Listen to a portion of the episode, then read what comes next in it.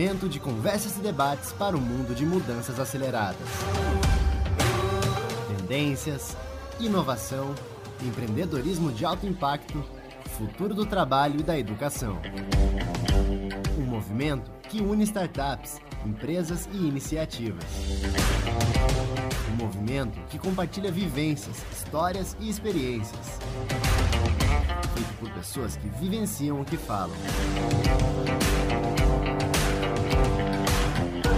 How Insights. Experimente mais. Salve, salve, seja bem-vindo ao How Insights, nosso canal que discute as mudanças da nova economia em formato de entrevistas, mesas redondas e conteúdo de alto impacto. Eu sou o Minas, um dos sócios da How e vou comandar esse bate-papo de hoje. Nossa convidada é a Duda Herter, empreendedora apaixonada por comunicação, pessoas e por tirar projetos do papel. Duda trabalha seis anos como gerente de projetos digitais para empresas do Brasil e Estados Unidos. Também é idealizadora do Planning School, projeto onde ajuda pessoas a gerenciarem melhor sua vida pessoal e profissional. Seja bem-vinda, Duda. Muito bom ter você aqui com a gente. Muito obrigado por ter aceito o convite. Regina, obrigado a vocês, obrigado a Raul, ao Minas pelo convite também. É uma honra, um prazer estar aqui com vocês, com certeza. A gente tem muito o que falar hoje. A gente tem, uh, a gente vai abordar alguns temas que estão é, em ascensão, principalmente nas redes sociais, né? Estão uhum. sendo muito discutidos no momento.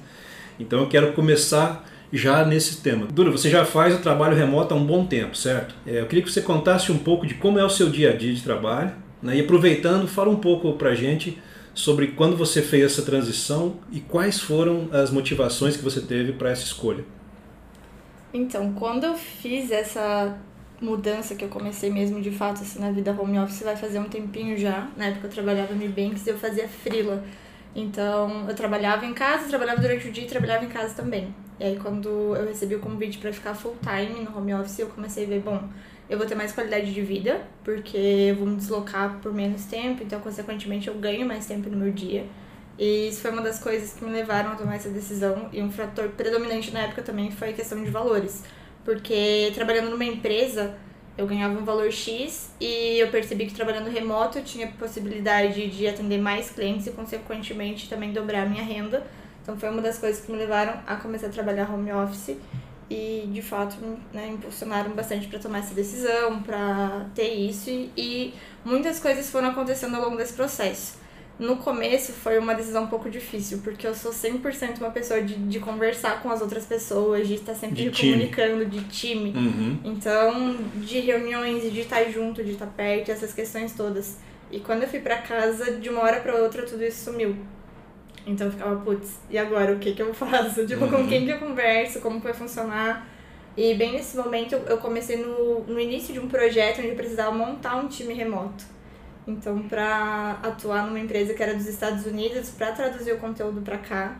Então, assim, o fato de ir atrás dessas pessoas, de conversar, de, de montar o time de tudo isso, foi algo que foi bom no começo, porque mesmo não tendo contato direto com as pessoas, é, mesmo virtualmente ali eu conseguia ter esse contato, então, para montar o time, para ter conversar com as pessoas, para ter esse contato diário, conseguir desenvolver relacionamentos mas até criar uma metodologia que funcionasse para mim e que eu entendesse que eu precisava parar de trabalhar, demorou um pouco. Porque normalmente as pessoas têm um problema de, ah, eu comecei a trabalhar remoto e eu não consigo ter foco, eu não consigo trabalhar. A pessoa não desliga, né? Não, é, Fica o tempo render. todo antenada uhum. naquilo. Então, para as pessoas normalmente, assim, a maioria das pessoas que eu conheço, elas têm essa dificuldade em começar a enfocar comigo um pouco diferente. Eu tenho que me posicionar para eu parar de trabalhar. Então, assim, eu tenho que criar horários, falar, bom, do período X até o período Y, tipo, das 10 ao meio-dia, hoje eu não vou fazer nada. Ou à noite eu não vou trabalhar, porque se deixar, dependendo do dia e das demandas, eu quero dar conta de tudo e fico trabalhando muito. Então, até entender tudo isso e falar, bom, eu preciso criar um bloco de tempo para trabalhar. Então, eu comecei a dividir meu dia em blocos de tempo. E aí durante a semana eu separava, ah, na quarta-feira de manhã eu não vou trabalhar, ou na quinta-feira à noite não vou, dividir esses blocos de tempo, via onde eu precisava estar mais presente por causa do meu time. E aí, tirando isso, eu tentava definir horários específicos para mim, para focar na minha vida, em coisas pessoais, para ler, para caminhar, para sair, coisas do gênero. Muito legal. a gente vai, a gente vai voltar um pouquinho nesse, nesse tema de foco mais adiante, beleza? Uhum, claro. É, nesse momento o trabalho remoto não é mais uma opção ao trabalho presencial nas empresas, uhum. né? É, a pandemia de coronavírus fez com que grande parte das empresas startups adotassem o um modelo e mandassem seus colaboradores para casa. O que você acha que as empresas profissionais devem levar em consideração e quais os pontos que merecem maior atenção para esse momento de transição? Bom, é um momento de transição que todo mundo está passando, né? A maioria das pessoas nos últimos dias tem falado sobre isso, não só no Brasil, mas a nível mundo, assim. Isso. Então, acho que o principal ponto é as empresas se conscientizarem e de fato liberarem os funcionários, porque mesmo que isso esteja acontecendo, eu tenho contato com pessoas que trabalham em empresas aqui de Curitiba ou de outros lugares onde a empresa ainda não liberou. Então, é. o ideal seria que todo mundo fosse home office mesmo uma outra coisa importante, assim, para atenção, principalmente quando você trabalha home office e você precisa permanecer unido em contato, é, a empresa ela precisa disponibilizar ferramentas para isso. Na verdade, assim, existem várias ferramentas gratuitas Sim. hoje em dia. A maioria você consegue usar o gratuito e ele supre, vai, supre tudo que você precisar, vai suprir suas necessidades de comunicação e tudo. Até o WhatsApp mesmo, assim, para comunicação, uhum. sabe? Então você pode utilizar isso e ferramentas de gestão de tarefa. Eu acho que é algo imprescindível dentro de um time para todo mundo se manter alinhado.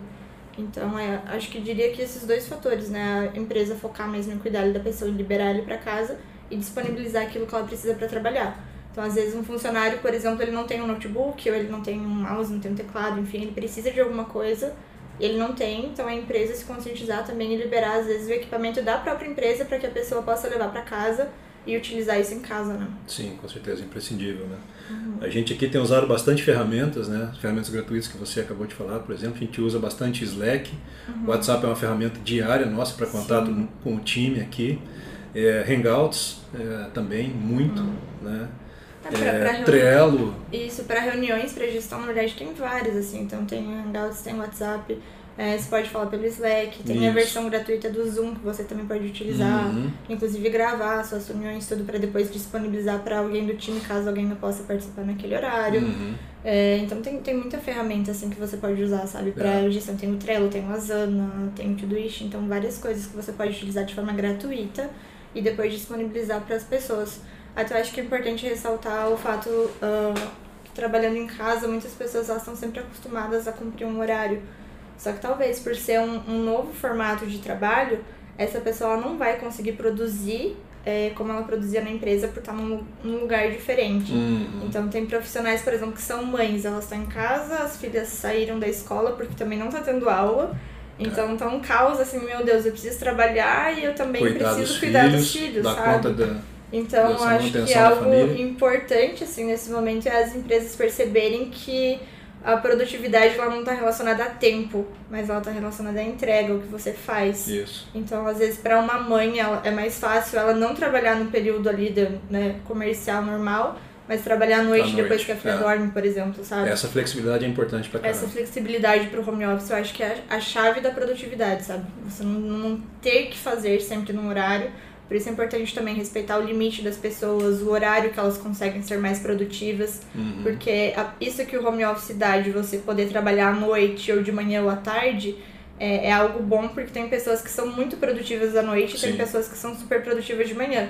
Então, quando você consegue dar o seu melhor num horário que você rende bastante, eu acho que isso faz com que você se torne mais produtivo, é, sabe? possivelmente você tenha picos de produtividade né, hum. nesses horários. Normal, sempre. Uhum. Sempre tem. Muito legal. Duda, eu acredito que uma das maiores preocupações para quem está trabalhando remoto e também para as empresas, lógico, é a produtividade. A gente já começou a abordar esse tema, né? Quais são as melhores formas de se manter produtivo e conseguir fazer todas as entregas com todas as distrações que, que temos em casa? É, como mensurar o tempo de cada atividade? Bom, na verdade, assim, existem algumas formas tá? de, de produtividade, assim, para você se manter produtivo. É, eu diria que o principal é você definir blocos de tempo no seu dia mesmo. Inclusive tem uma técnica, é uma metodologia super legal, não sei se você já ouviu falar que é, é técnica Pomodoro. Pomodoro, sim. É, então. Eu uso Pomodoro é e uso a GTD também. Uso as duas. É muito bom. Uhum. E tem vários aplicativos, tipo, eu adoro Pomodoro. Então, assim, tem até aplicativos no celular, tem plugins que você pode baixar, usar no computador mesmo de forma gratuita, você não precisa pagar. Uhum. Então você consegue, por exemplo, mensurar, você consegue definir, ah, eu vou trabalhar durante uma hora e depois de uma hora eu vou dar um espaço de tempo, sim, né? Então, sim. assim, você para e descansa, sei lá, 5 minutos. Se você fizer o Pomodoro mesmo, o real ali que foi inventado é de 25 minutos. Então, trabalha 25 minutos, para 5 minutos, mais 25, repete isso por 4 vezes e aí depois você descansa 20 minutos. Uhum. É, mas algo assim que eu diria que às vezes atrapalha um pouco é o celular. Um pouco não, acho que tudo, Bastante, né? Uhum. é o celular. Uhum. Porque as pessoas utilizam demais. Então, assim, você tá em casa e o celular tá do lado, muitas vezes você vai ficar tentado a olhar as redes sociais, que é o que mais acontece. Então, Uhum. assim, hoje em dia eu acho que o que a gente mais gasta tempo no nosso dia é mexer no celular, né? Uhum. Então, seja para trabalho, seja como uma ferramenta Sim. mesmo que você utiliza no dia a dia, ou para buscar entretenimento, informações, né? aham. entretenimento, para buscar informações, para você, sei lá, acompanhar a vida de algum amigo, ver notícias de, de alguma coisa, tudo tá ali. Então é uma tentação muito grande. Então, o que, que, eu, o que, que eu faço às vezes? Eu deixo meu celular em outro cômodo da casa. Então, real, assim, porque eu Muito bom. muito- tipo, eu não consigo. Se eu deixar Aham. perto, falar, ah, vou Sim. colocar o celular do lado. Aí eu vou lá É e um dou uma espiadinha. né? Aham. É, E se eu pego o celular e falo, ah, vou dar uma espiada, principalmente eu trabalho e tenho o planning ali que é, então às vezes alguém me manda uma mensagem e eu quero responder na hora, Uhum. é, ou manda, comenta alguma coisa eu quero responder também, isso acaba tirando um pouco da minha concentração, não consigo focar tanto, porque eu paro o que eu tô fazendo e vou pra outra coisa. Então, até você voltar para aquilo que você tá fazendo, recomeçar e de fato continuar, é, você perde esse tempo e você Ah, perde sim. o timing e É. acaba que você fica assim, não conseguindo produzir, sabe? Então entra num ciclo que às vezes pode não parar. Então a primeira coisa eu diria é larga o celular, Uhum. deixa ele longe, se precisar desliga ele assim no período que você está trabalhando, né? Divide, por exemplo, olha, agora eu vou focar uma hora na tarefa X. Então vou ficar uma hora respondendo e-mails, né? Sim. Enfim, então você larga o teu celular ou desliga ele se você não quiser colocar ele longe. Uhum. E aí vai misturando pelo computador mesmo. Você pode usar o Pomodoro no computador ou algum outro aplicativo, alguma coisa. E acompanhar sempre a hora, né? Na verdade, assim, a gente vai conseguir mensurar olhando. Então é até importante pra você conseguir ver o quanto de tempo você gasta em cada atividade que você faz no seu dia a dia, sabe? Uhum. É. Tipo, ah, pra responder e-mail eu levo tanto tempo, pra reunião eu levo tanto tempo. E coisas do dia a dia mesmo que você consegue mensurar quando você vai olhando horários e utilizando o Pomodoro, sabe? Sim, muito legal. Eu tenho um amigo que ele faz uma coisa que eu achei bem bacana. Ele faz uma playlist no, no Spotify que Hum. dura o tempo da, da sessão de Pomodoro dele. Olha, Então terminou a música, ele é programador. sensacional. Ele faz aquilo, daí terminou. Aí ele, pô, beleza, agora eu tenho meus bom. 5 minutos pra descansar, daí bala, Nossa, próximo. eu nunca pensei nisso. Muito legal, vou né? fazer. Eu achei muito legal. Nunca pensei. né? Muito legal. Uma outra preocupação que deve, que deve existir, pra, inclusive para pessoas que seguem você no, no, no, no Planning School, Uhum. né, o teu projeto, é com relação à procrastinação, Muito. Né, que é uma coisa que eu imagino que deve acontecer bastante, principalmente quando você está em casa, né? Uhum. É, o que, que- o que que, como, como que deve ser feito? Como que, quais são as dicas que você dá para as pessoas que que têm isso por natureza e é normal do ser humano, né, Uhum. procrastinar, mas como que como que as pessoas podem evitar isso? Como as pessoas podem cuidar dessa desse Uhum. problema, né, dessa situação? Tá. É, da procrastinação, primeiro, até batendo assim na tecla, todo mundo vai procrastinar sempre. Não existe uma pessoa que não vai procrastinar. Tipo, vai acontecer eventualmente. Sim. Tem dias que o nosso pico de produtividade ele tá lá em cima e tem dias que a gente realmente não tá afim de fazer Uhum. nada. Uhum. Então, assim, se você tem a liberdade de trabalhar remoto, por exemplo, eu tenho dias que eu não tô produzindo, então eu paro. Uhum. Só que eu tenho essa liberdade, mas principalmente agora, essas pessoas que estão trabalhando em casa, elas trabalham numa empresa, mas elas estão remoto, elas não, não, não conseguem parar Não. muitas vezes, né? Elas precisam continuar produzindo durante aquele período. Uhum. Em casa é muito mais tentador, porque tem Netflix, tem o Sim. sofá, tem, Tem. a geladeira, Tem a cama, então tem a cama. tem várias né? coisas então, que podem várias tirar. coisas que você pode utilizar da rotina. Algo que acontece, principalmente eu fazia no começo, como eu pensava, nossa, trabalhar em casa, eu acordava e ficava de pijama. Uhum. Ou, assim, não tirava pantufa, não, não tomava, né? Tipo, ah, beleza, vou acordar, não tomava café nem nada, ou já ia trabalhar direto. Ou muitas vezes eu acordava e eu ficava trabalhando com o notebook na cama. Uhum. Então, assim, isso consequentemente vai fazer com que você procrastine. Porque Sim. você vai estar ali deitado, super, nossa, estou de pijama. A sua mente, ela não vai entender que você tá pronto, Pronto para né? iniciar um dia de trabalho, É, sabe? Então, assim, você já começa a procrastinar quando você acorda. Uhum. Então, alguns passos importantes, assim, pra trabalhar em casa e evitar a procrastinação é levanta e tira o pijama. Tipo, tira a roupa que você dormiu, toma um banho, toma um café e prepara um lugar pra você trabalhar. Então, assim, não trabalha na cama em hipótese alguma. No sofá só trabalha se você não tiver uma mesa. Sim. Mas o ideal é que você pegue uma cadeira, você sente na mesa mesmo, você reserve aquele tempo. Inclusive, fale para as pessoas que moram com você, se né, você convive com família, pessoas assim. Gente, agora eu tô trabalhando. Então, se o seu amigo ele quiser te ver, você não tá em casa descansando, você tá trabalhando, Sim. né? Inclusive, nesse momento é até importante que as pessoas nem visitem umas É às verdade. outras. Aham. Todo mundo em Mas, casa. é, exato. Hum. Então, dividir isso e definir, falar para as pessoas, não mexer no celular, não atender. Tipo, se um amigo te chamar para fazer alguma coisa, você fala: olha, agora eu não posso, a gente pode remarcar para depois. Então, assim, é é você evitar distrações, né? Porque quando você se distrai, você acaba procrastinando também. Sim. Então, tirar de perto de você mesmo aquilo que faz com que você se distraia. Eu acho que a distração ela é uma grande chave para É, procrastinação. com certeza. Então, tipo, ah, eu vou ver só um episódio de Friends na Netflix, porque é 20 minutos. É, daí quando você vê, já assistiu seis, oito Exato. episódios, né? Já foi É, então, uma parte assim, do dia, já foi. Evite as distrações, sabe? Uhum. Então, se for pontuar, assim, é, tire o pijama, separe um lugar pra você trabalhar, é, define aquele lugar como trabalho na sua Tome um bom mesmo, café da sabe? manhã antes de Isso, iniciar, Exato. Né? Então, assim, tenha uma rotina de manhã também que você acorda e você faça coisas pra começar a trabalhar, né? Uhum. Porque muitas vezes as pessoas também querem acordar e já começar a trabalhar. É. E isso pode, pode ser que funcione, dependendo da pessoa, mas na maioria das vezes não, porque você vai acordar e você não, não vai conseguir fazer nada. Então, assim, se você acordar e já for direto trabalhar, 9, 10 horas da manhã você vai ficar com fome. Então, você vai parar o teu trabalho, você já vai estar no meio de um processo, e aí você vai parar aquele processo pra ir fazer alguma outra atividade. Ah, eu vou comer, fazer meu café porque eu tô em casa. Sim. Então você para um processo, faz seu café, volta e até pegar no tranco de novo, isso vai fazer com que você fique procrastinando, sabe? Então acaba afetando você. Então eu diria para evitar distrações, procurar um lugar específico para trabalhar e, e usar uma roupa mesmo que você usaria no dia a dia, assim, para trabalho ou para algum evento, alguma coisa. Legal. É, vou voltar no tema que eu acabei de abordar aqui na última pergunta. É, recentemente você criou o Planning School, que dá dicas sobre planejamento, gestão de projetos e produtividade. Eu queria que você falasse um pouco sobre o projeto, quais são os objetivos do Planning School, né? E quais as primeiras impressões que você tem. Como tem sido também essa interação com os seguidores e quais são as dúvidas que vêm com maior frequência para você? Nossa, então. o planning- todas as- todas as dúvidas possíveis. dúvidas. As pessoas perguntam bastante, assim, eu tô até bem feliz com o engajamento que ele está tendo, porque honestamente eu não achava que ia ser tanto, que ia, ia ter um retorno rápido, assim, Uhum. sabe? A, a ideia do planning aconteceu porque, como eu já trabalho com gestão de projetos, eu tô sempre compartilhando, tipo, no Insta. Hoje em dia todo mundo compartilha coisas nos Sim. stories. Então eu mostrava minha rotina de trabalho em home office, eu mostrava as ferramentas que eu usava, falava sobre coisas de produtividade, é, mostrava o que acontecia, assim, no- mesmo nos bastidores daquilo que eu trabalhava. Uhum. E muitas pessoas começavam a me perguntar sobre esses assuntos. Então, eu. Só que, assim, era meu Instagram pessoal. Então, eu queria continuar com, mostrando coisas da minha vida também. Falando do meu marido, do meu Sim. cachorro, da minha vida. Sem me preocupar que aquilo fosse algo profissional. Mas, como tinha essa questão das pessoas perguntarem é, sempre dicas e coisa, e é algo que eu gosto de compartilhar bastante. Então, veio a ideia do Planning School, né?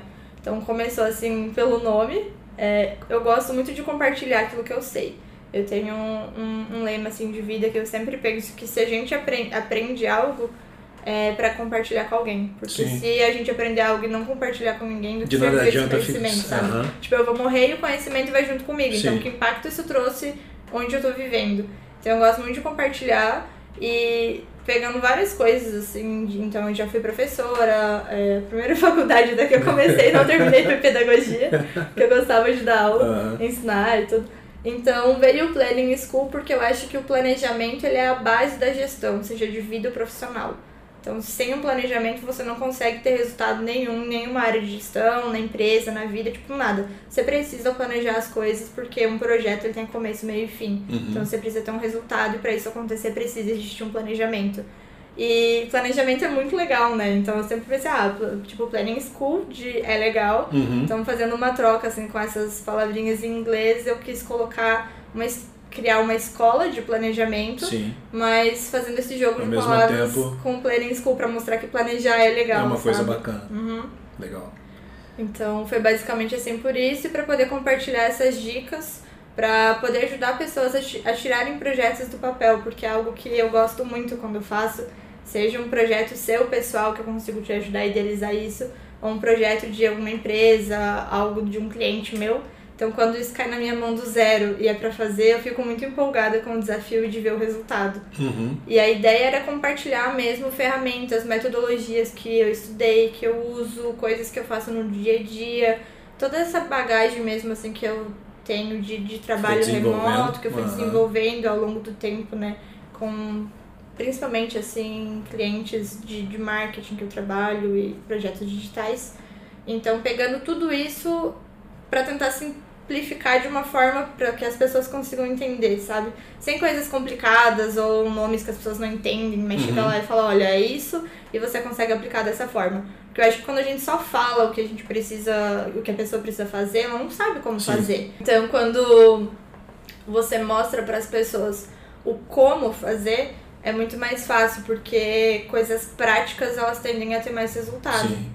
Então, quando eu maior. mostro com, como eu planejo, é, o que fazer, como você aplicar essas coisas no dia a dia, então isso acaba facilitando.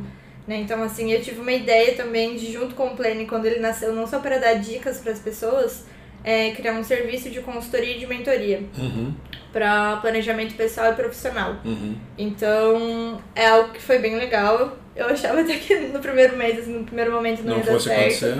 Então aconteceu, eu já fechei uma, uma mentoria, inclusive, com um team leader do Ebanks. Que legal. Foi muito legal, Que a bacana. gente terminou na semana passada a Aham. última sessão. Que E legal. aí foi feito consultoria também. Eu tô, tô vendo isso e que de uma forma eu posso ajudar as pessoas, sabe? É- Uhum. eu acho que isso é o prin- principal, porque eu sou 100% people first. É que daí, então- que daí não é um retorno só financeiro, né? Não, Tem uma não. coisa de, de tipo, Hum. putz, eu tô contribuindo para a vida dessa pessoa Muito. ser melhor, né? Muito. Para que ela se aprimore, para que ela aprenda coisas Muito. novas. Isso é. Porque o trabalho tem, tem um, um preço, mas o resultado dele, tipo, é um valor inestimável, sabe? né, né. Então, quando, por exemplo, semana passada a gente encerrou uma sessão e ah, normalmente quando termina a mentoria, depois de né, um mês de acompanhamento, todas essas questões, eu faço uma autoavaliação com a pessoa. Então, faço com que ela se autoavalie e mostre o que mudou na vida dela antes e depois da sessão. Muito legal. Então, assim, eu ouvi dele um retorno, ele falou que antes do planning era a, o planejamento dele era um e depois do planning foi nove.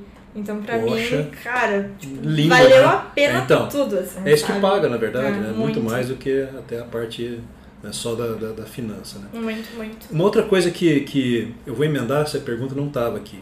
Pode Mas, mas uma coisa que, que as pessoas, geralmente, quem está de fora, quem não faz parte, quem não trabalha com planejamento no dia a dia, imagina que planejamento é alguma coisa extremamente engessada. Uhum. Né? Eu queria que você desmistificasse um pouco disso pra gente. Na verdade, assim, se tem algo que o planejamento ele não é, é engessado. Tipo, não existe como ele ser engessado, porque o planejamento ele não entra numa forma, ele não tem uma fórmula mágica para existir. Ele não tem o passo a passo, as 10, os 10 passos do sucesso Uhum. para chegar até ele. Então, assim, eu sempre falo que o planejamento é, ele é e ele precisa sempre ser adaptável. Acho que o segredo do planejamento é a adaptabilidade que ele tem, sabe? Uhum. Então você precisa estar sempre buscando entender o que de fato é o projeto, ou aonde você está trabalhando e o que você quer alcançar. E você precisa também. Aí são várias coisas que entram, né? Então, Sim. tipo, recursos, é, tempo, as pessoas que fazem parte do projeto. Você precisa analisar várias coisas para entender a melhor forma daquele projeto acontecer. Porque todo projeto ele é único, ele é exclusivo. Sim. Não existe um projeto que vai ser igual ao outro. Você não né? vai conseguir replicar uma fórmula, Não. né? Por mais que assim, o projeto seja a mesma coisa, ele se repita anualmente, o mundo muda todo o tempo. Sim. As pessoas que As estão envolvidas. pessoas mudam, o seu- comportamento. Exato. Então, comportamento, a cultura das pessoas que Aham. trabalham, a forma como elas trabalham, a forma como elas entregam, na verdade, assim, tudo isso, é, a empresa, o quanto ela pode disponibilizar de verba ou não para você conseguir ter o que você precisa dentro do projeto. Então, assim, o projeto ele não, não é engessado, ele não, não tem uma fórmula mágica, ele é sempre adaptável e você precisa é, analisar o projeto entender qual a melhor forma de chegar até onde você quer chegar, né? Então, assim, por isso que existe ali, você faz, antes mesmo de começar o, o planejamento, a gente faz reuniões com os clientes para entender o que precisa ser feito, o que ele quer alcançar, a gente pensa em formas de fazer isso. Então, assim, antes de começar o planejamento, né, de, de ter ali as reuniões, de ter tudo, de começar a executar mesmo de fato, na parte de planejamento é onde a gente mais, eu diria que tem mudança, sabe? Porque você altera todos os dias. Sim, todos sim. os dias. Principalmente quando você começa um projeto. Quando você começa um projeto, você nunca vai, nunca vai ser a mesma coisa.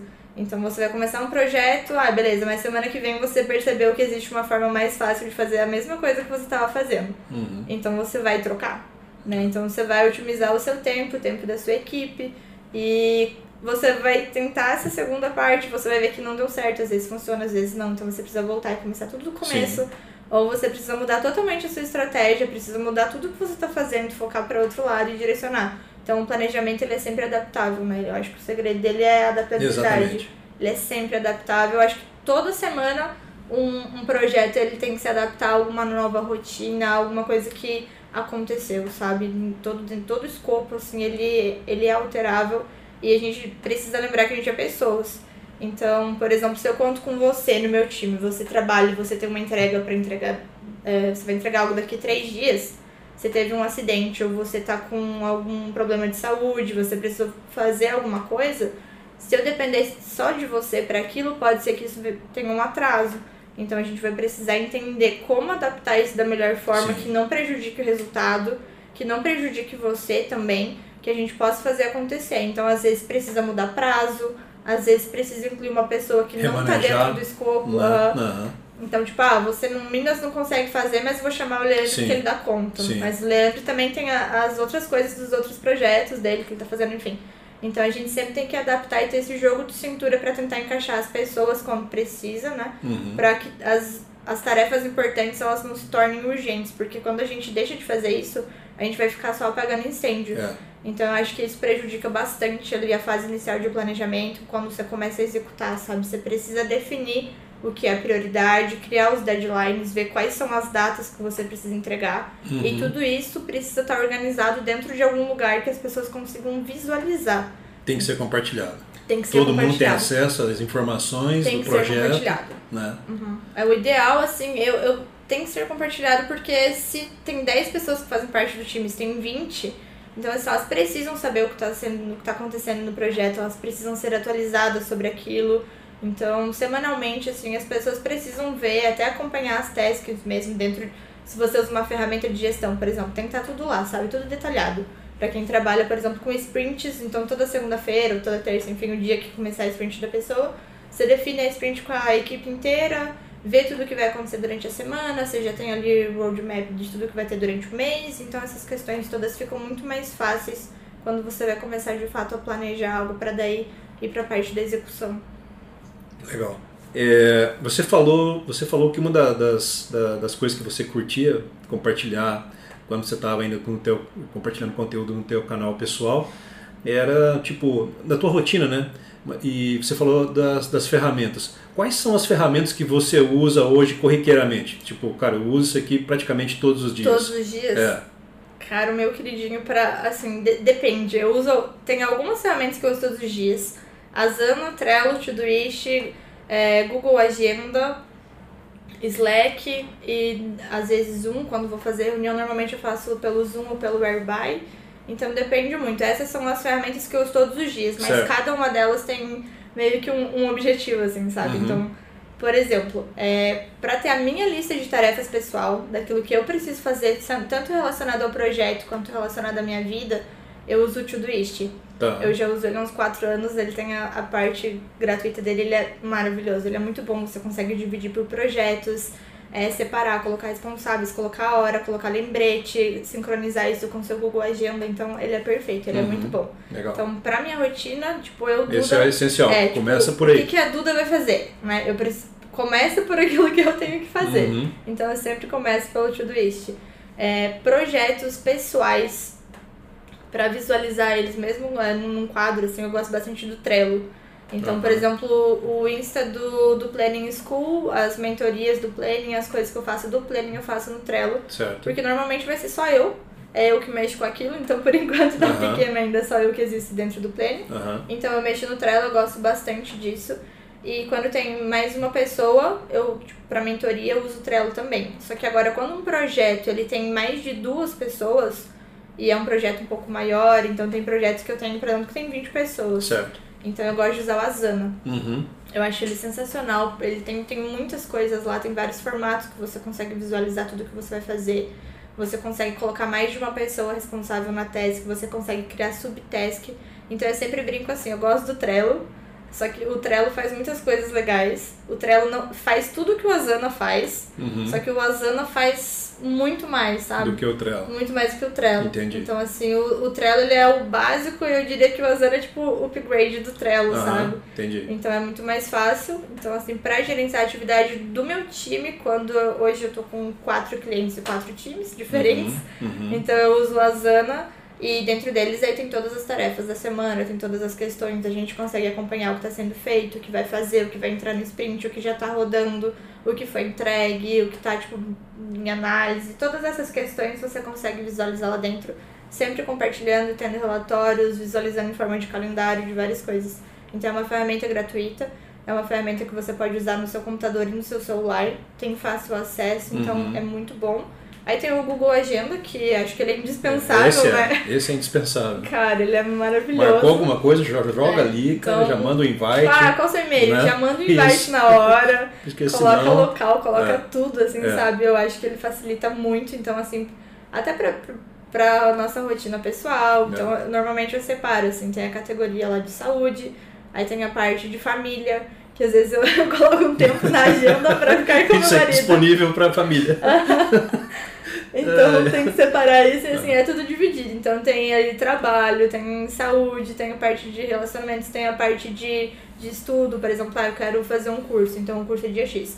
Aí eu sempre separo tudo isso, o legal do Google Agenda é que você consegue também colocar uma cor, né? Em Sim, cada área que você separa. sim. E aí você pode visualizar isso na agenda e fica muito mais fácil. Então pra mim é uma mão na roda. Uhum. Tipo, amo o Google Agenda, amo mandar invite pras pessoas, tudo que eu vou fazer. Tipo, eu sempre brinco, as pessoas me perguntam, ah, vamos fazer tal coisa? Só um minutinho, deixa eu Falo, consultar cara, aqui. deixa eu olhar na minha agenda. Não. E aí eu pego o celular e eu sempre sei assim o que vai acontecer e vejo, tipo, a próxima semana, o próximo mês. Eu tenho tudo na palma da minha mão, literalmente, assim, o que vai acontecer. Principalmente as coisas que, que já foram marcadas, né? O que for entrando eu vou colocando ali também e tudo. Aí pra reuniões, acho que isso é muito importante falar também. É, tem o Slack, normalmente eu uso porque alguns clientes usam o Slack, então isso facilita bastante. Sim. Tem o Zoom, que eu gosto muito. Acho que hoje, assim, eu diria que o meu top 3 é o, o Zoom, Slack e depois o Airby. Certo. Também é o Airby, você é, pode usar ele virtualmente, ele é online. Não, você- até quatro pessoas você não precisa pagar. Ele é uma ferramenta super legal e que acaba ajudando bastante assim no dia a dia. Mas o, o melhor é o Zoom. Tem gente que não gosta, fala que não se acerta muito, não consegue usar. Mas eu gosto bastante, assim, então dependendo da. Às vezes até eu tô na rua, preciso falar com alguém do time, alguma coisa, até mesmo o WhatsApp pode servir, porque ele tem a ferramenta Sim. de você ligar por vídeo, por Sim. voz, essas coisas assim, né? Uhum. Mas para compartilhar a tela, para fazer uma reunião online, onde você vai mostrar para as pessoas as coisas no seu computador, precisa mostrar algo, precisa validar, então aí eu sempre uso o Zoom ou o Slack, né, quando eu tô falando em algum canal interno. Entendi. Ô, gente, só para deixar um comentário aqui, é verdade quando a Duda falou sobre, sobre o uso do Google Agenda. A gente agendou essa, essa gravação de podcast aqui, se não me falha a memória, um mês e uns 10 dias mais ou menos, quase, quase um mês e meio. Na hora que ela abriu a agenda, eu fiquei espantado. Tinha todas as cores possíveis ali. Vamos lá. É, Dura, todos os anos o LinkedIn faz o exercício de identificar as tendências para o ano seguinte.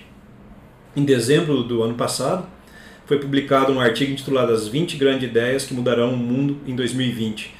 E alguns dos temas é, eu queria trazer aqui para a gente discutir, na verdade. É, o primeiro é, eu até peguei um trecho para a gente falar sobre isso. né? É, falando que a primeira das 20 grandes ideias desse artigo é que o benefício mais desejado hoje é, no trabalho é o tempo. Eu vou ler esse trechinho para vocês. É, o trabalho flexível não é mais um subsídio é, concedido a alguns funcionários, é uma demanda de todos. A geração Z e os milênios estão liderando o caminho ao estabelecer uma nova relação com o escritório. E eles citam algumas ini- iniciativas, como por exemplo o Four Days Week. Né? É, já a última ideia do mesmo artigo fala sobre é, questionamentos quanto ao valor do trabalho. Eu peguei um trecho também. A Europa sempre teve suas dúvidas, é, mas mesmo as nações mais obcecadas pelo trabalho estão questionando uma cultura sempre ativa e centrada em realizações. Membros da classe rica dos Estados Unidos começaram a fazer planos para se aposentar mais cedo, enquanto trabalhadores chineses estão começando a se rebelar contra o modelo 996, o trabalho das 9 às 21, seis dias por semana.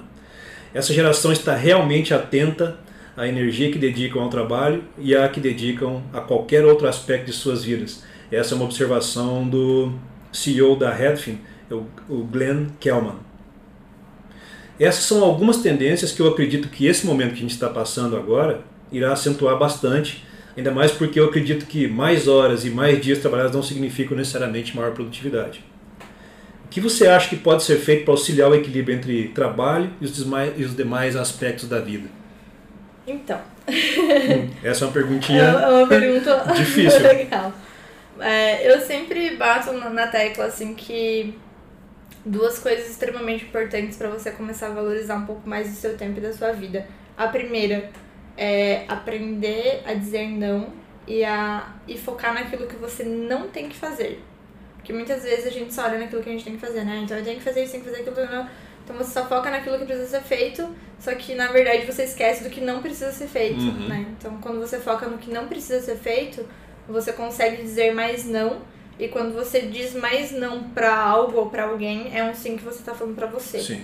Então eu sempre gosto dessa frase, falo, porque quando você diz não para alguma coisa, é um sim para você, consequentemente pro seu tempo, pra sua qualidade de vida. É, algo que eu vejo as pessoas fazendo muito é sempre focando no trabalho. Óbvio, né? Que trabalho é nossa fonte de renda, a gente valoriza, blá blá blá. Tem essas questões todas, só que eu sempre falo para as pessoas, trate a sua vida como um projeto. Então, comece a olhar para sua vida como um projeto. O que você tem que fazer para dar certo? Sabe? Porque quando você olha para sua vida como um projeto, você vai começar a criar metas para ela, você vai definir objetivos, você vai começar uhum. a traçar coisas que você precisa fazer.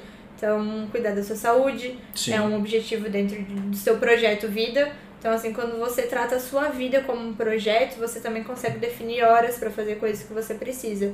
Então, ah, essa semana eu vou marcar uma consulta, essa semana eu vou ir pra academia, eu vou correr, eu vou sair jantar com uma amiga, uhum. é, eu vou ir no cinema. Você começa a incluir coisas na sua rotina que fazem, dizem respeito à sua vida, mas que talvez você não colocaria por colocar o seu trabalho em primeiro lugar. Sim.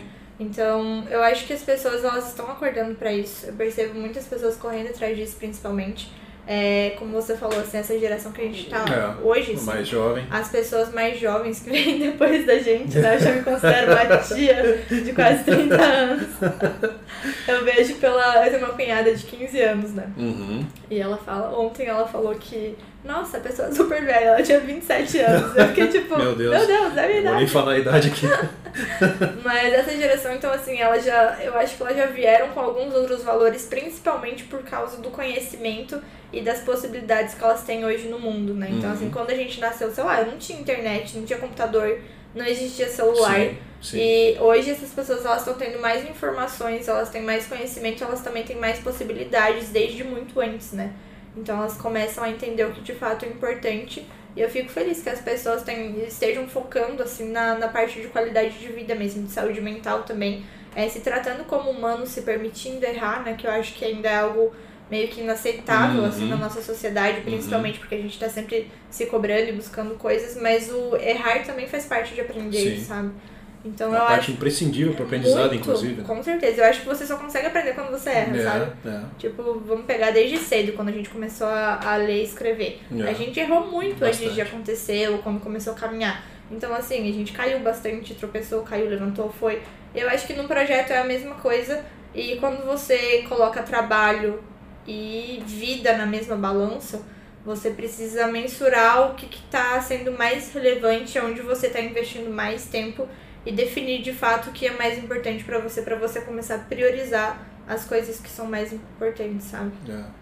E esse equilíbrio é importantíssimo porque você deixa de ser uma pessoa criativa uhum. e a tua produtividade, por conta disso mesmo, ela começa a cair. Começa. Né? Muito. É, você é muito afetado quando não uhum. tem tempo para fazer as coisas que te fazem bem. Muito. Né? Que pode ser uma coisa tão simples quanto sentar no sofá para ouvir uhum, um vinil, muito. quanto cozinhar ou Sim. fazer essa caminhada, né? Exatamente. Né? tratar do, do, do espírito. Eu acho da... que é muito importante, assim, porque eu gosto de pensar na nossa vida como se, ela, como se a gente fosse, sei lá, um, um tanque, a gente precisasse estar em, em equilíbrio em várias coisas na nossa vida para que a gente consiga funcionar bem, sabe? Uhum. Então, eu acho que tem a parte de trabalho, tem a parte de vida, dentro da parte de vida tem várias coisas, tem a parte que você precisa focar, tipo, espiritual, que tem pessoas que gostam. Sim.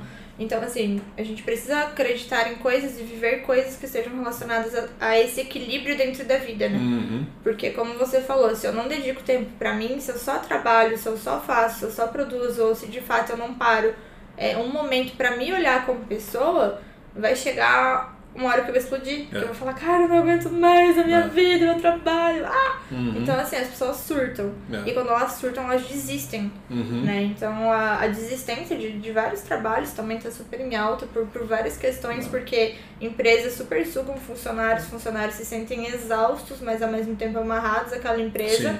E eles ficam lá até o momento que, sei lá, uma empresa pague um pouco mais pra eles, pague, né, valorize um pouco mais o trabalho pra que eles possam trocar. Então, assim, tem também bastante essa troca, o que eu particularmente acho muito bom. Né, de as pessoas trocarem e conseguirem identificar aquilo que funciona melhor pra elas ou não, pra que elas de fato possam focar na qualidade de vida. Porque Uhum. você só vai conseguir trabalhar quando você tá bem com você mesmo. É. Então, assim, se você tá na bad, se você não tá bem, se você não se sente bem com você, e se você não consegue priorizar as suas coisas, como você vai conseguir trabalhar bem, Quase ser impossível produtivo, ter um sabe? rendimento favorável, né? É muito difícil, É. porque você não tem como. Eu Uhum. percebo até por mim, às vezes a gente fala, ah, é separar trabalho de vida, só que não tem como, só existe uma vida, É, sabe? exatamente. Então, assim, não é a vida no trabalho, a vida Não. em casa, a vida na escola, a vida na faculdade, É a vida. tudo junto, É uma misturado. vida, é, tipo, é uma vida com tudo dentro, É, sabe? Tipo, Exatamente. é tudo junto. É por isso que essa, é, por isso que essa importância do que você falou, né? Saber trabalhar e separar isso em caixinhas. Essa caixinha aqui é agora o meu momento de, de lazer, essa Uhum. Exato. caixinha aqui é do trabalho. Você né? precisa colocar Saber na sua como dividir isso, né? né? Uhum. Muito legal. É, outro ponto do, do artigo que eu trouxe é uma abordagem sobre foco. para os autores do, do, do artigo, o foco será a competência mais importante para as pessoas. E é uma habilidade muito difícil de ser cultivada, né? porque a gente está cercado de coisas que roubam o nosso tempo. Como você mesmo disse, aplicativos, o celular, as redes sociais. Aí você tem lá o Netflix, você tem o sofá, você tem a louça, você tem várias coisas que, que vão tirar o teu foco daquilo. É, no livro 21 lições para o século 21, o Yuval, autor israelense, ele diz que se, que se não fosse o foco que ele conseguiu exercitar através da meditação, ele não teria conseguido escrever os três livros que ele fez. Né? Quais são as dicas que você tem para quem precisa é, exercitar, vou chamar de músculo, que é o foco, né? E como manter, é, como manter o foco nas tarefas, né? Como manter uma rotina onde, onde a pessoa, quando ela estiver fazendo aquela atividade, ela esteja assim muito centrada naquilo e bem focada naquilo, né? E quais são os métodos acessíveis? Porque, bem o que você falou, a gente tem várias ferramentas, a gente tem vários é, formatos de entrega disso, ou de aprendizado de foco, que às vezes são inacessíveis para grande, pra um grande grupo de pessoas. É, quais são os métodos, então, que você acha que, que são os mais acessíveis para essas pessoas que se preocupam com, com foco? Então, eu vou até pegar um gancho, assim, numa palavra que você usou aqui pra fazer a pergunta, que foi como essas pessoas podem exercitar o músculo Aham. do foco. Uhum. É, vamos trazer mesmo pra realidade isso na nossa vida. Quando a gente precisa se exercitar, fazer algum tipo de exercício, o que, que a gente precisa fazer? Ir atrás. Ir atrás né? disso. Começar a fazer. Ah, né? tipo, de repente, sei lá, Uhum. numa academia. Isso. Então, Então. assim, é, não existe da hora pra noite falar, nossa, estou focado, Uhum. sou super focado. Uhum. Eu acho que é um hábito que você desenvolve e que você precisa treinar pra você exercitar isso. Por exemplo, quando você vai pra academia, você precisa utilizar os seus músculos, fazer força, fazer algum tipo de treinamento. Então, normalmente, o que, que as pessoas fazem um quando você vai na desconforto academia? é, É, extremo no início, é até que muito você. desconfortável e Uhum, dói, sabe? é. Tipo, eu, eu vejo por mim, a primeira vez que você vai na academia depois de muito tempo sem fazer exercício, é horrível, porque É. você fica a semana inteira assim, dolorido e sendo ruim. E a primeira coisa que as pessoas fazem hoje em dia, sei lá, você vai numa academia, então tem um personal, tem um professor, alguém lá, um profissional da área, né? É, que ele faz sempre um treino. Então ele desenvolve um treino pra você. Tipo, ah, segunda, quarta e sexta você vai fazer perna, vai usar o aparelho XYZ. Não sei o nome dos aparelhos. Mas ele desenvolve um treino, ou seja, ele cria uma rotina pra Sim. você baseada em ações. E eu acredito que pro foco é muito importante criar isso da mesma forma. Você precisa criar uma rotina baseada em ações. E isso vai ser desconfortável no começo, porque você não tá acostumado a fazer isso, sabe? Sim. Então tem. Eu acho que a- o segredo é você tentar e tentando fazer aos poucos e, e não precisa ser muito, sabe? Então, às vezes as pessoas elas já querem começar, nossa, semana que vem eu quero ser super produtiva, Ah, eu quero mudar minha vida, minha É. vida nova, página Imediatismo, nova, novo. Uhum. Que, que via de regra, não funciona. Não, Né? não existe. Então, assim, até tem uma metodologia Kaizen, não sei se você conhece, aquela de melhoria de sempre de 1%, sim, né? sim. Então, se você melhorar todos os dias 1%, no final de um ano você vai ter mel- melhorado muito, tipo Uhum. 365%. É, é. Então, se a gente começar amanhã a criar uma rotina para desenvolver ações e colocar essas ações em prática, então quais seriam essas ações, né? Vamos falar um pouco, sendo um pouco mais prático. Você pode colocar um horário para acordar. É, depois que você acorda, você pode definir um horário para meditação, que Uhum. ajuda bastante na parte Na- da concentração de foco. De É. foco, de concentrar. É. Também tem aplicativos para isso no celular que É. as pessoas podem utilizar. Se as pessoas não gostam tanto de usar celular, então coloca no relógio, ou senta, ou né, fala, ah, eu vou meditar e não sei como meditar. Tem o YouTube, então assiste um Sim. vídeo. Tipo, Muito né, tranquilo. todo mundo, Várias todo mundo formas, tem né? acesso a isso. Uhum. Todo mundo não, porque é muita gente, mas eu É. diria que a maioria das pessoas, tipo minha mãe, né, ela é um pouco mais velha, já é idosa, ela tem alguma dúvida, ela super vai no YouTube. É Uhum. o que ela mais usa, ela vai no YouTube pra ver um vídeo. Uhum. Então, assim, coloca um vídeo de como meditar, de como aumentar a produtividade, de dicas pra manter o foco, coisas do gênero, porque se eu falar o que funciona pra mim, não necessariamente funciona pra você. Porque todas as pessoas, elas são diferentes, elas funcionam de um formato diferente. Sim. Então, o importante de criar essa lista de rotina, uma rotina mesmo, estabelecer uma rotina dentro do trabalho home office ou dentro da sua vida mesmo, assim, no geral, é você desenvolver ações. E quando você coloca essas ações assim como metinhas pro seu dia, você não precisa colocar ações enormes, mas começa a focar com metinhas, coisas que você precisa fazer que vão te ajudar. Então, cria horário, define horário para você fazer coisas. Talvez seja importante você definir também um horário para você conseguir parar e, sei lá, assistir um filme que você quer assistir, sabe? Uhum. Então, para manter o foco, eu acho que você precisa cuidar da sua saúde física e mental para você estar bem e sempre buscando atrás de informações e tentando, tentando algo que funciona para você. Tem gente que gosta de escrever em agenda física, tem gente que gosta de escrever em aplicativo no Sim. celular. Então, assim, vai do que o que se adequa para você e para a situação que você tá vivendo, sabe? Às vezes você precisa focar em uma área específica da sua vida para definir algo específico, então você precisa parar e analisar o que de fato precisa ser feito agora. Uhum. E é muito importante é, se permitir o erro, Uhum. né? Quando, pri- principalmente nesse início desse processo de, ok, então agora eu quero é, desenvolver esse músculo que é o foco, né? É, eu li um livro recentemente, chama-se 10% Mais Feliz, que, que é de um cara que passou por um, um burnout e é um repórter da BBC, se não me falha a memória. E a partir daí ele começou a meditar, né? E, e, ele, e ele conta o livro de uma forma até engraçada, assim, na verdade. Então ele vai contando da experiência dele, ele vai falando, olha, é, me perdia. Eu começava, eu começava a contar até 10, eu me perdia, ia pensava em outras coisas, assim. Só que eu comecei a descobrir que, que isso também é uma parte do processo.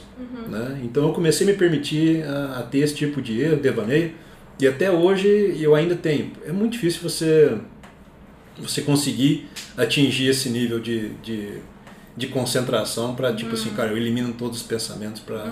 Né? É um processo, É. né? É um processo. E eu acho que principalmente falando disso, assim, é, as pessoas normalmente elas querem começar uma coisa nova.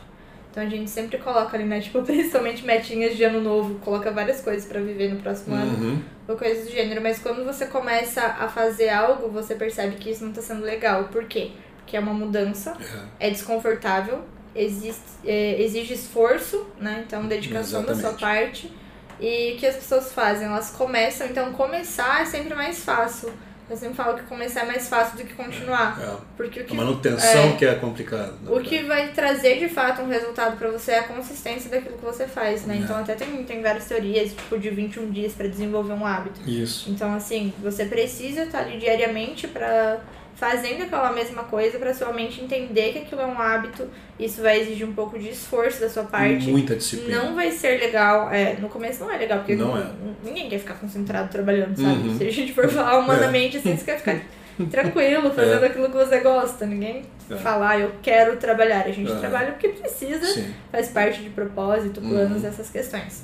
Mas então acho que é bem importante, além de começar um hábito novo, você cuidar para fazer essa manutenção, É. né? Então para focar, desenvolver isso fazer isso de um processo mesmo, como você falou, se permitir errar, se permitir falhar. É. Tem gente que fala, ah, hoje eu não consegui, vou desistir.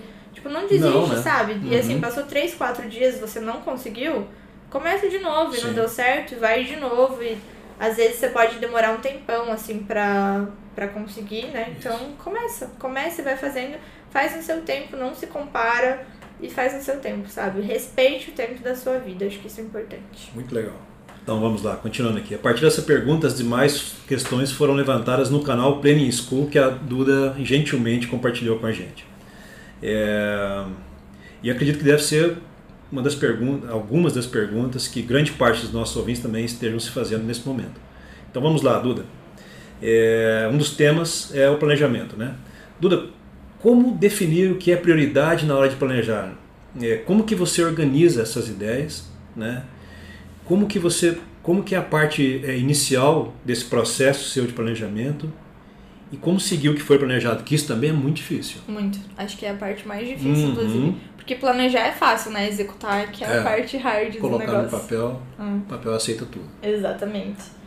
Bom, então a primeira pergunta que você fez é como definir o que é prioridade na hora de planejar. Eu acho que isso é muito im- importante e até pegando um gancho assim, todas as outras coisas, eu vou falar de uma metodologia que eu gosto de usar muito, que é uma metodologia do Planning School, inclusive. Legal. Opa! É uma que eu uso já há muito tempo, assim, eu Aham. gosto bastante, que eu chamo ela de LDPP, Hum, que é listar, definir prioridades e planejar. legal. Então, sempre que você tem várias coisas pra fazer, a nossa mente ela não consegue armazenar todas as informações, então Sim. a gente acaba esquecendo.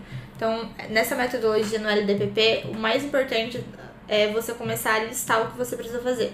Quando você listou todas as coisas em algum lugar, então agora você vai definir o que é prioridade. Uhum. Né? Então, assim, ah, é importante, é importante, eu posso fazer, preciso fazer agora? Não. Então não é prioridade.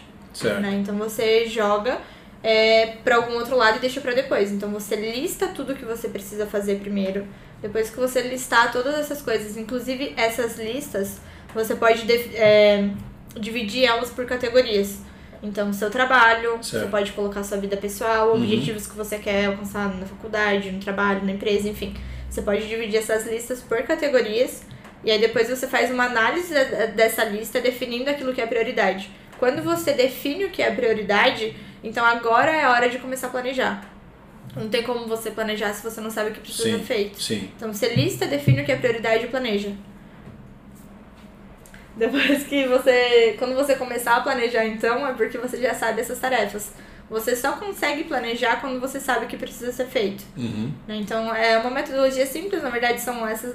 Coloco as letrinhas ali no começo pra lembrar de facilitar. LDPP. Então lista, define prioridades e planeja. Legal. Então você só consegue planejar depois disso, né? Uhum. E é algo bem simples que você consegue fazer. E é legal porque as pessoas, tipo, mentoria que eu apliquei, por exemplo, né? Compartilho isso com as pessoas, elas começam a falar, nossa, eu tô fazendo inconscientemente o LDPP.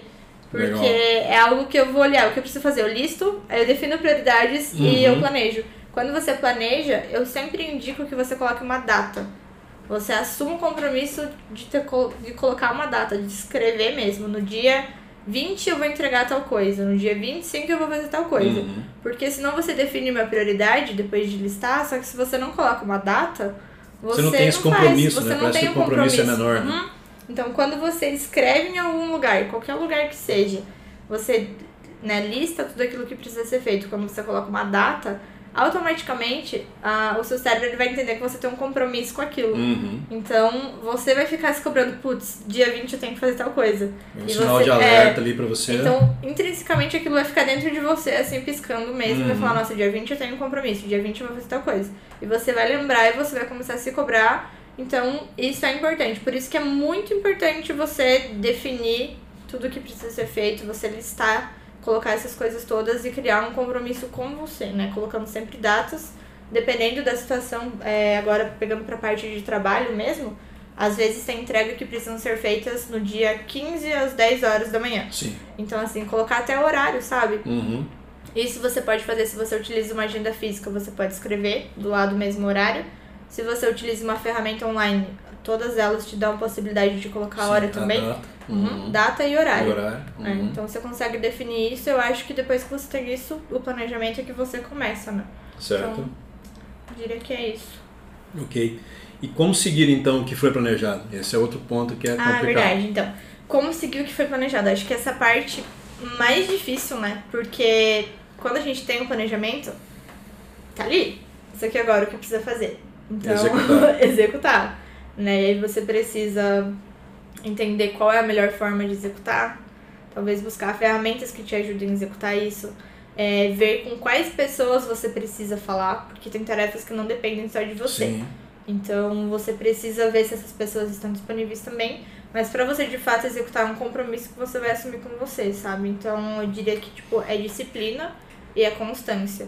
Tem coisas que às vezes vai atrasar, então assim, não, não, não queira morrer por Sim, isso. não se Não ache que o né? mundo acabou porque Uhum. você atrasou uma tarefa. Né? Então, às vezes, eu vejo pessoas sexta-feira de noite falando: Meu Deus, eu preciso entregar tal coisa porque senão o meu chefe vai me matar lá. Porque é pra segunda-feira ele precisa disso cedo.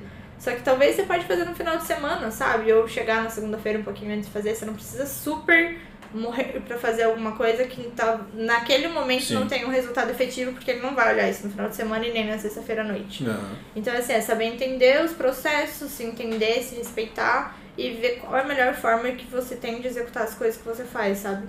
Toda pessoa é única, todo projeto é único também.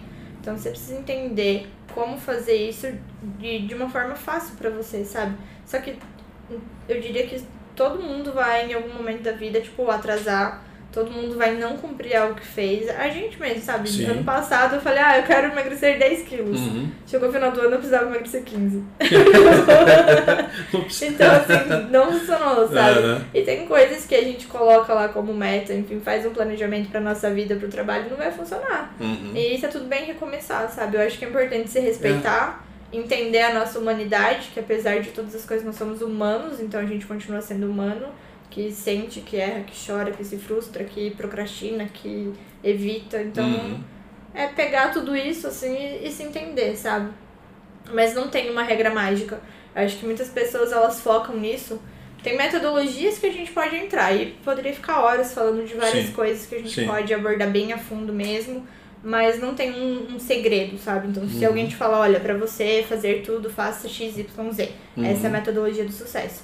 Eu, quando alguém fala coisas do gênero, eu já discordo, porque não Sim. existe como você criar um método pra humanidade, É. sabe? Então, é basicamente isso. É, é foco, disciplina e. Ah, uma coisa legal também, vale ressaltar, às vezes eu tento fazer isso, porque funciona. Se você quer muito uma coisa, então usa isso como um, tipo um gamification, sabe? Usa como um game mesmo e coloca Se eu o atingir seu esse objetivo- você se dá alguma coisa em troca. Uhum. Então, tipo, ah, se eu fizer isso aqui, eu vou me dar no final do ano uma viagem. Uhum. Ou eu vou comprar um celular novo. Sei lá, eu vou sair tomar sorvete no domingo, sabe? Uhum, Que é algo entendi. que você quer muito. Então tenta faz como um game assim mesmo de dar coisas pra você que você recebe coisa em troca se você faz algo. Acho que é algo que pode funcionar também, sabe? Bem Tá. legal, Duda. Vamos lá. O outro tema que foi abordado também nas, nas questões que foram passadas para você é a gestão de projetos. Né? É, e uma das perguntas que vieram é como saber qual metodologia se aplica melhor para aquele projeto que está sendo desenvolvido no momento. Então muitas pessoas me perguntam isso. Né? Muitas pessoas falam, ah, mas eu uso alguma metodologia ágil, eu uso Kanban, eu uso Scrum, eu uso trabalho com Squad, eu monto minha sprint, como que eu faço? Então, na verdade, não existe uma metodologia certa para o seu projeto. Existe uma metodologia que vai funcionar para você. Uhum. Então, quando você está dentro de um projeto, você precisa analisar aquilo que precisa ser entregue ou não. Ver todas as coisas, entender a, a parte interna da empresa mesmo onde você está trabalhando. Como a gente falou antes, de saber quais são os recursos, as pessoas disponíveis, que pessoas também são recursos para executar isso. Sim. Então, ter a visão de um todo e tentar aplicar. Às vezes você vai começar com um Scrum para tentar ser um pouco mais ágil, colocar tudo em prática, você vai ver que talvez não precise, não precisa da daily, não precisa, ou você pode usar um Scrum Ban que as pessoas usam, Uhum. misturam tudo. Uhum. É, ou uma, uma metodologia um pouco mais simples, baseada no PMBOK, por exemplo. E coisas assim, mas não existe uma metodologia certa. Tanto que quando as pessoas me perguntam isso no planning, que essa é uma pergunta que eu recebo bastante, Uhum. é, como saber qual é a metodologia? Eu começo a perguntar um pouco sobre o projeto. O que, que você precisa alcançar? É, quais são as suas metas? Tipo, o que você precisa definir, suas OKR, tipo, o que que, tá, o que que existe, né? A gente precisa entender o universo do projeto para daí definir o que vai ser melhor para ele. Então não existe. Essa visão sobre, sobre o projeto é que determina o tipo a de. visão sobre o projeto é que determina o tipo. Porque você precisa entender o que vai se aplicar melhor. Aham. Ao seu time, você precisa também entender Uhum. o que vai funcionar Sim. melhor com as pessoas. E a né? forma como elas lidam com as Aham. ferramentas, inclusive, ou com as metodologias, né? Às vezes a pessoa não tem aquele hábito Uhum. e, e quando você tem uma necessidade muito grande e um tempo muito é, curto para fazer Uhum. aquilo, né? Talvez você tenha que mais se ajustar ao, ao que a equipe é, vem trabalhando Muito. do que do que uma metodologia Muito. nova, do que uma Muito, muito, muito. Porque eu acho que assim, as pessoas tentam focar muito em metodologias. E eu Sim. acho isso super certo, porque Uhum. a gente precisa desenvolver um, desenvolver um método de trabalhar. Mas eu, eu ouso dizer, assim, pelo menos na na minha visão, tá?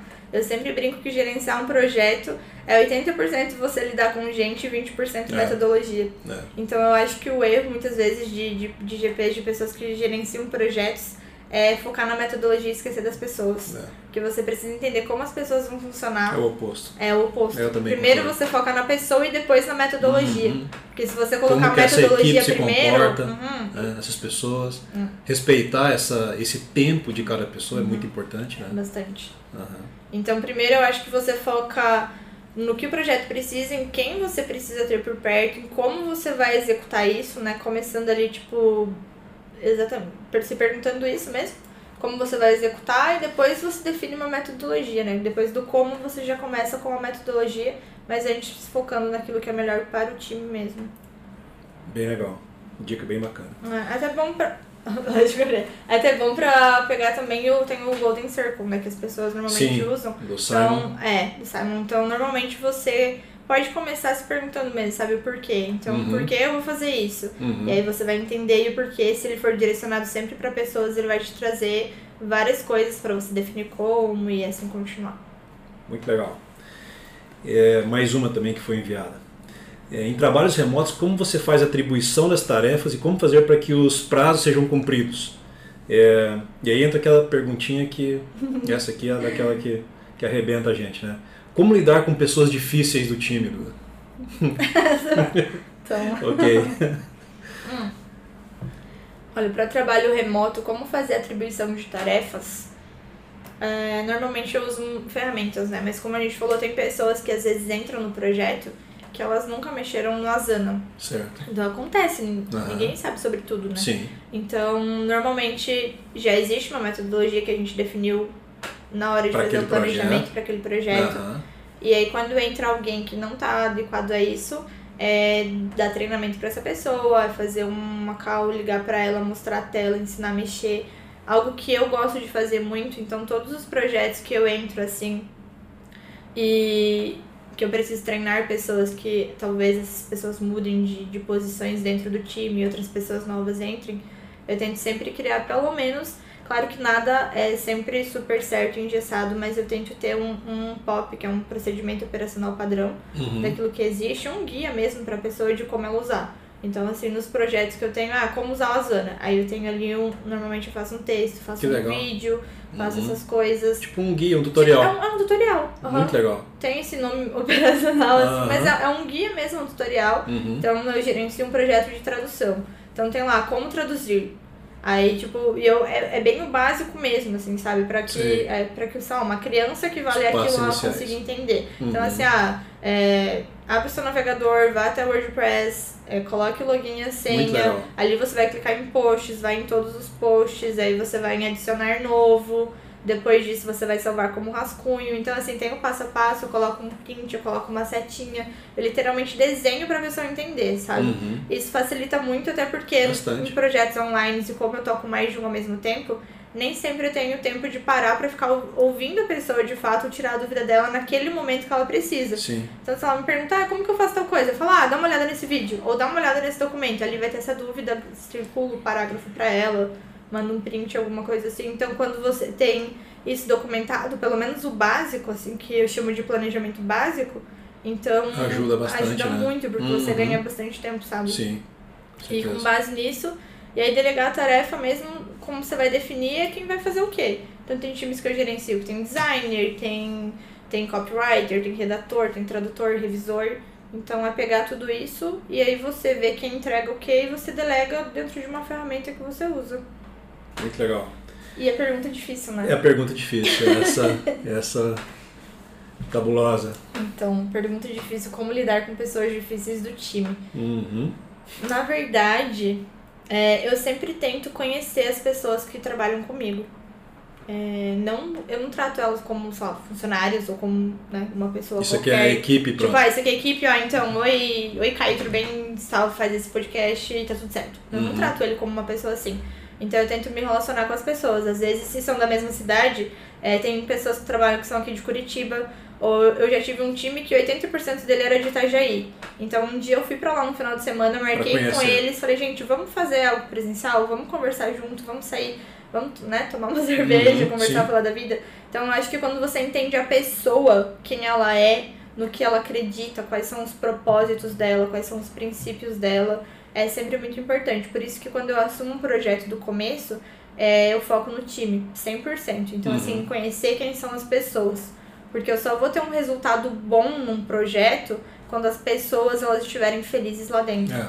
E para que elas se sintam bem, eu, eu tô ali para facilitar a vida delas, né? Uhum. Então acho que esse é o grande segredo de um líder ou de um gerente de projeto. Não é você estar lá para dar ordens, mas é você Sim. entender que você tá lá para facilitar a vida das pessoas e para solucionar o problema delas, né? Algo Uhum. que eu sempre falo é que se projetos eles não tivessem problemas, não precisariam de um gerente. Uhum. Então, é verdade. uhum. É. Então, vai acontecer eventualmente das pessoas atrasarem. É, você precisa ter um jogo de cintura para conseguir lidar com isso.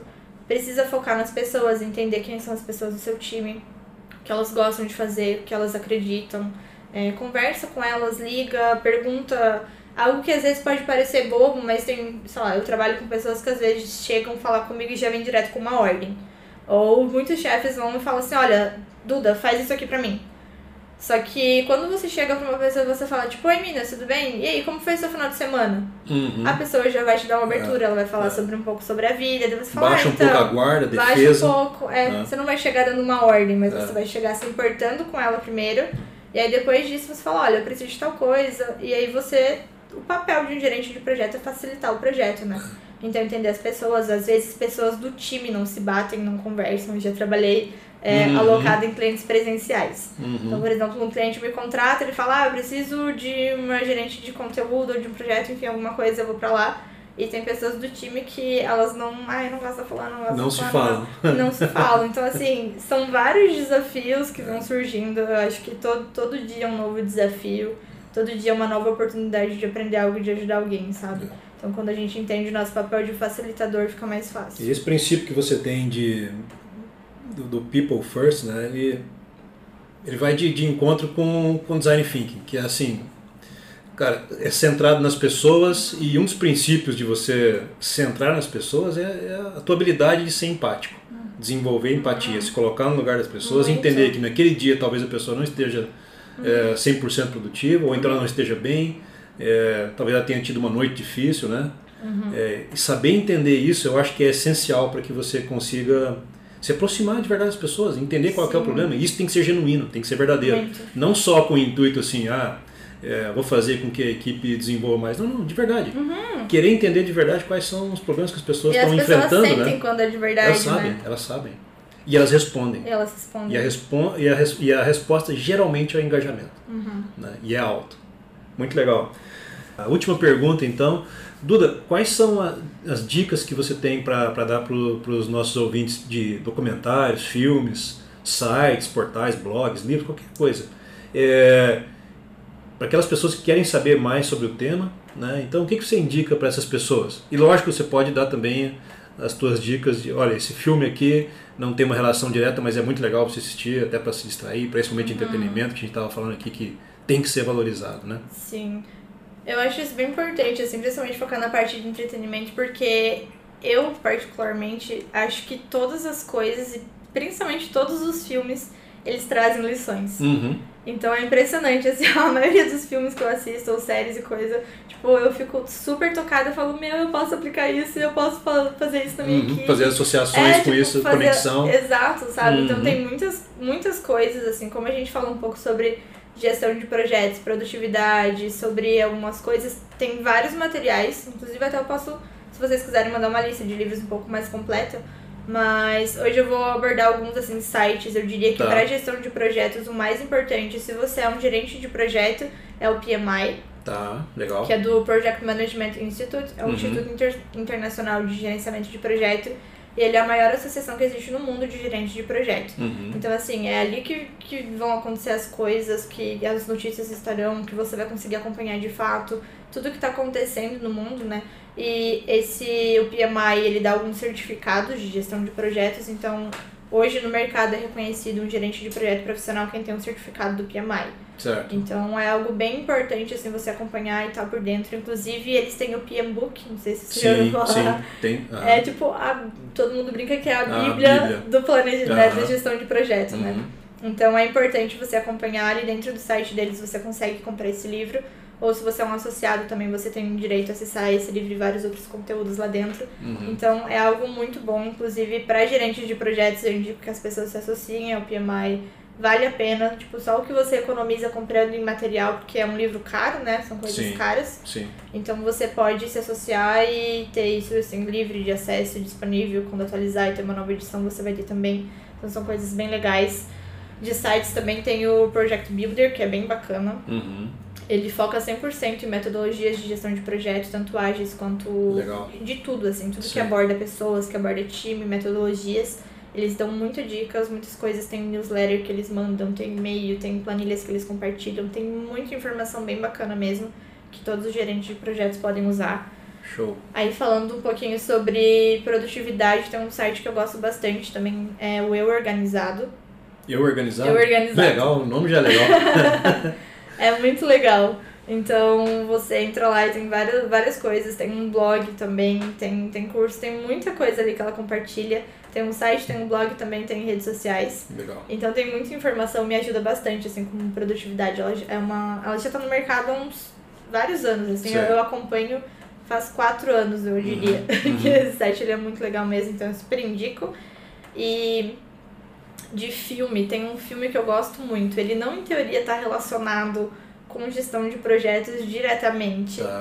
Mas pra mim ele é o filme mais foda que existe, porque eu acho ele sensacional. Não sei Hum. se você conhece, é o The Greatest Showman. Ou em português, O Rei do Show. Não.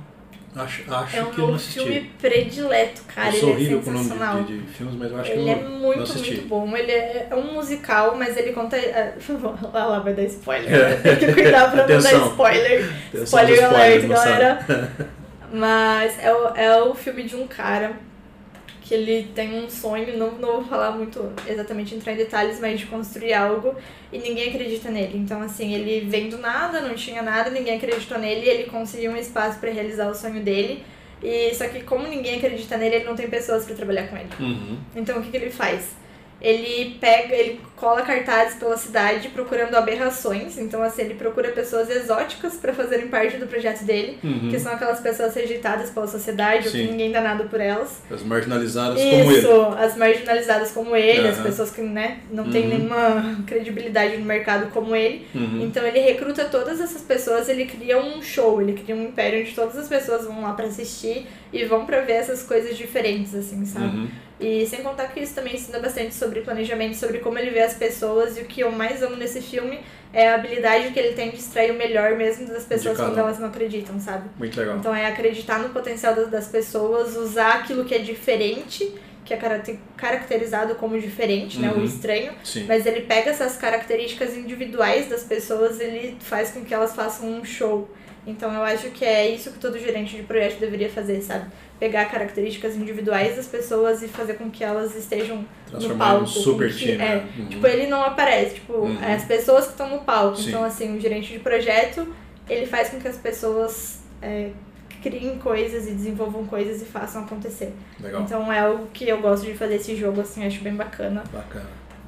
De série, tem duas que eu gosto muito, que é Blacklist Eu e adoro. La Casa de Papel. Blacklist eu assisti tudo. Eu também. Eu acho Genial. sensacional o. Raymond e tudo. É, Eu- Raymond é cara, sensacional. eu acho ele monstro, assim, Aham. sabe? Do planejamento, de é, gestão total. de tudo. É. Sabe? Ele sabe se comunicar com as pessoas, fazer com que as pessoas entreguem. Uma Não, eu- inteligência. Muito. Eu acho fora de série, assim, eu sou apaixonada por essa série. Muito legal. E La Casa de Papel eu acho que é uma série pra ensinar sobre gestão de projeto. Uhum. Sabe, pra elaborar um projeto, pra um planejamento, mostra que você precisa aplicar tempo num projeto que você às vezes vai ficar planejando um mês, dois meses, mas pra conseguir executar com excelência lá na frente, Uhum. pensando em todos os pontos e tudo isso. Então essa série mostra muito, pra mim ela é uma aula de gerenciamento Sim. mesmo. Acho ela muito sensacional. Muito legal. Aí de livros, vou pincelar rapidinho alguns. Tem o PM Book, eu acho que ele é o principal pra, pra gestão de projeto, né? Ele é o número um. E aí Uhum. tem um que eu gosto bastante, que é Comece pelo Porquê, do Simon também. Ah, sim. Tem o Essencialismo. Já leu? Ah, então. A gente conversou sobre esse livro aqui alguns dias atrás, né? E eu vi inclusive no, no- eu não, agora eu não sei se foi no, no teu Insta pessoal ou se foi no Planning School. Pode ser. Eu imagino que tenha sido no Planning. Acho que foi. Você estava falando É, sobre eu ele, falei inclusive. sobre ele no Planning. Aham. É, falei no Planning e no pessoal, porque eu realmente acho esse livro sensacional. Um livro Tanto super indicado, né? Uhum. Tanto que as pessoas que fazem mentoria comigo, eu sempre dou esse livro de presente. Então eu Uhum. mando pra casa da pessoa. Uhum. Porque ele é maravilhoso, ele vai te, te levar a pensar numa vida essencialista, assim, que é você aprender a dizer não pras coisas. E aí ele traz muita coisa que eu não vou entrar, porque senão também vou dar Mais, spoiler. mais spoiler. Mas eu super indico, assim, ele é um livro que você tem uma vida antes e uma depois, sabe? Legal. Esses livros que te fazem Sim, refletir mudar um o pouco quanto. a forma de pensar. É, o quanto você não é essencialista e o quanto você precisa mudar, então ele traz coisas práticas, eu acho bem interessante. Legal. Aí tem o Hobby como um artista, que eu gosto Ah, muito esse também. é sensacional. Eu acho ele é maravilhoso, assim, pra legal. impulsionar Uhum. pessoas e propósitos. Uhum. Tem o Scrum, que é a arte de fazer a metade do trabalho na metade do tempo. Excelente também. E aí tem um que eu gosto muito, que até eu li ele quando eu tava fazendo uma pós de liderança, que falava sobre Jesus, o maior líder que já existiu. Uhum. Mas ele não é gospel, não é religioso, Sim, essas coisas, sim. só que ele aborda princípios da liderança de Jesus e como ele conseguiu criar todo um império a partir de compartilhar o conhecimento dele com 12 pessoas mais próximas, que eram os discípulos, Sim, né? Então, de você pegar pessoas, é, capacitar elas com o conhecimento que você tem para que elas possam disseminar a sua cultura e viver isso depois de você. Muito legal. Então é muito legal É também. massa. Bacana.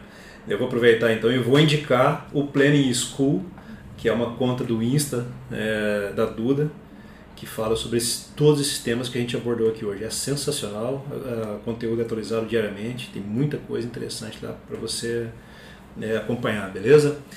Bom, pessoal, encerramos aqui o nosso podcast sobre produtividade, foco e trabalho remoto com a Duda Herter. É, espero que esse conteúdo seja útil no seu dia a dia. Se quiser mandar suas sugestões para os próximos episódios, envie um e-mail para minas.rauedu.com.br. Um abração do Minas. Duda, muito obrigado, valeu. Imagina, obrigado vocês pela oportunidade, por poder compartilhar isso. Foi muito bom estar aqui.